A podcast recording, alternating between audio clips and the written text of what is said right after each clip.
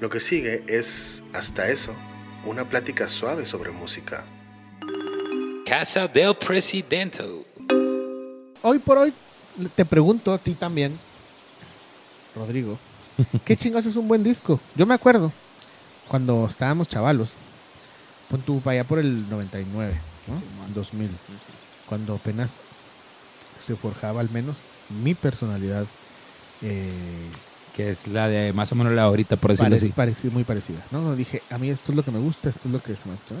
Entonces yo me acuerdo que cuando no, es que el disco vergas que hay ahorita, los de Radiohead, los de Blur, los no sé qué, y luego los discos que me, los de Limp Bizkit, los de Korn, los de- Sí, güey. No, porque como que una cosa era como muy infantil, muy y el otro pedo había por una exploración ahí artística y medio también sensorial a través de los sonidos y de las maneras de llegar a esos sonidos Claro, y de cómo los mezclabas, ¿no? O sea, no sé si fui claro Sí, con eso sí, que que sí, decir, ¿no? Por supuesto. sí. Y entonces escuchabas otros discos que eran como repeticiones de otras cosas, los mismos instrumentos, los mismos sentimientos, cosas muy limitadas. Entonces eso era un disco que no estaba tan chido. O era unas rolas que no están tan chidas.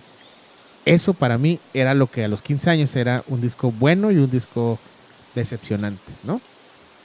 ¿Qué es ahorita? ¿Qué? ¿Qué? Ahí te voy a decir, güey. Lo que yo creo, esos discos así piteros, bueno, como chidos del momento. Porque ¿cuántas veces alguno de ustedes tres ha puesto Limp Bizkit en los últimos 15 años, güey? Neta, sin mamar, güey. Yo sí solamente día, mamando. que creo que iba a haber un evento de emo.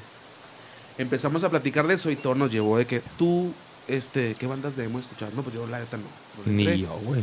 Mucha Eh, raza no. eh, Pero Eso- bueno, iba a lo mismo, ¿no? A- era ener- energético y la banda lo escuchaba por eso. Energético a sus medios y depresivos o no. Ándale. Pero era algo que se consumía, ¿no? Desde una percepción, pues dices, es un buen producto. es- a lo mejor por ahí vas tú con Sí, güey. reggaetón. Sí. Porque es la verdad, el, el, reggaetón, el reggaetón es un producto muy bueno. Güey, no producido muy bien, Mames, aceptado cabrón. por las masas y que es recíproco para volver a producir otras cosas. Claro, A mí exactamente. se me hace una fórmula muy buena de hacer música, pues. Sí.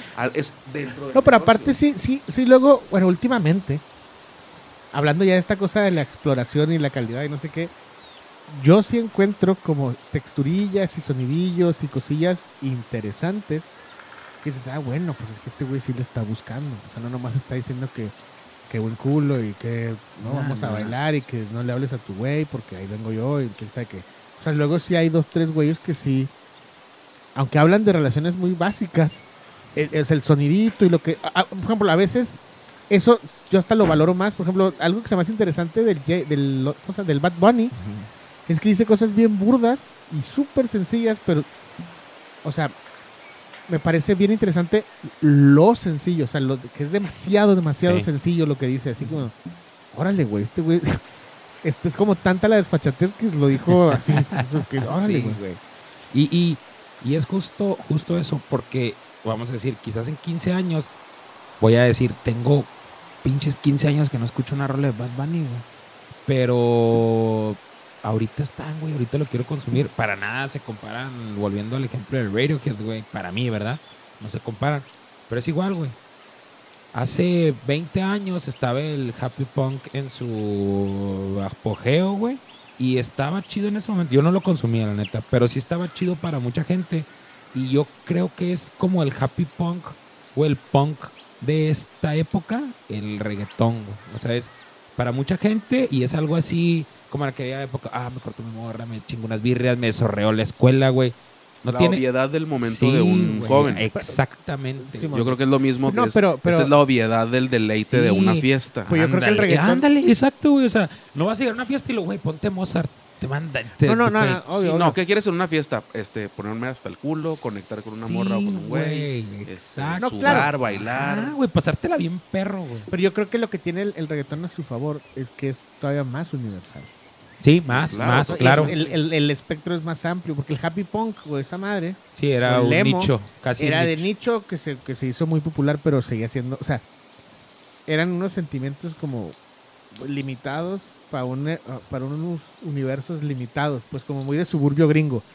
Y el reggaetón no nomás sucede en pinche Puerto Rico, ¿no? O sea, puede estar pasando Y eso también achácaselo, güey, a, a, pues la capacidad de distribuir cualquier cosa digitalmente ahorita, güey. O sea, también ahorita puedes lograr un chingo de este propaganda, güey, a nivel eh, mundial de una manera bien sencilla. Güey, Güey, ahí está todo, carnal. Es que ahí está, güey, agárralo, güey. Pero, por ejemplo, decir, volviendo a ese tema, no me gusta el reggaetón.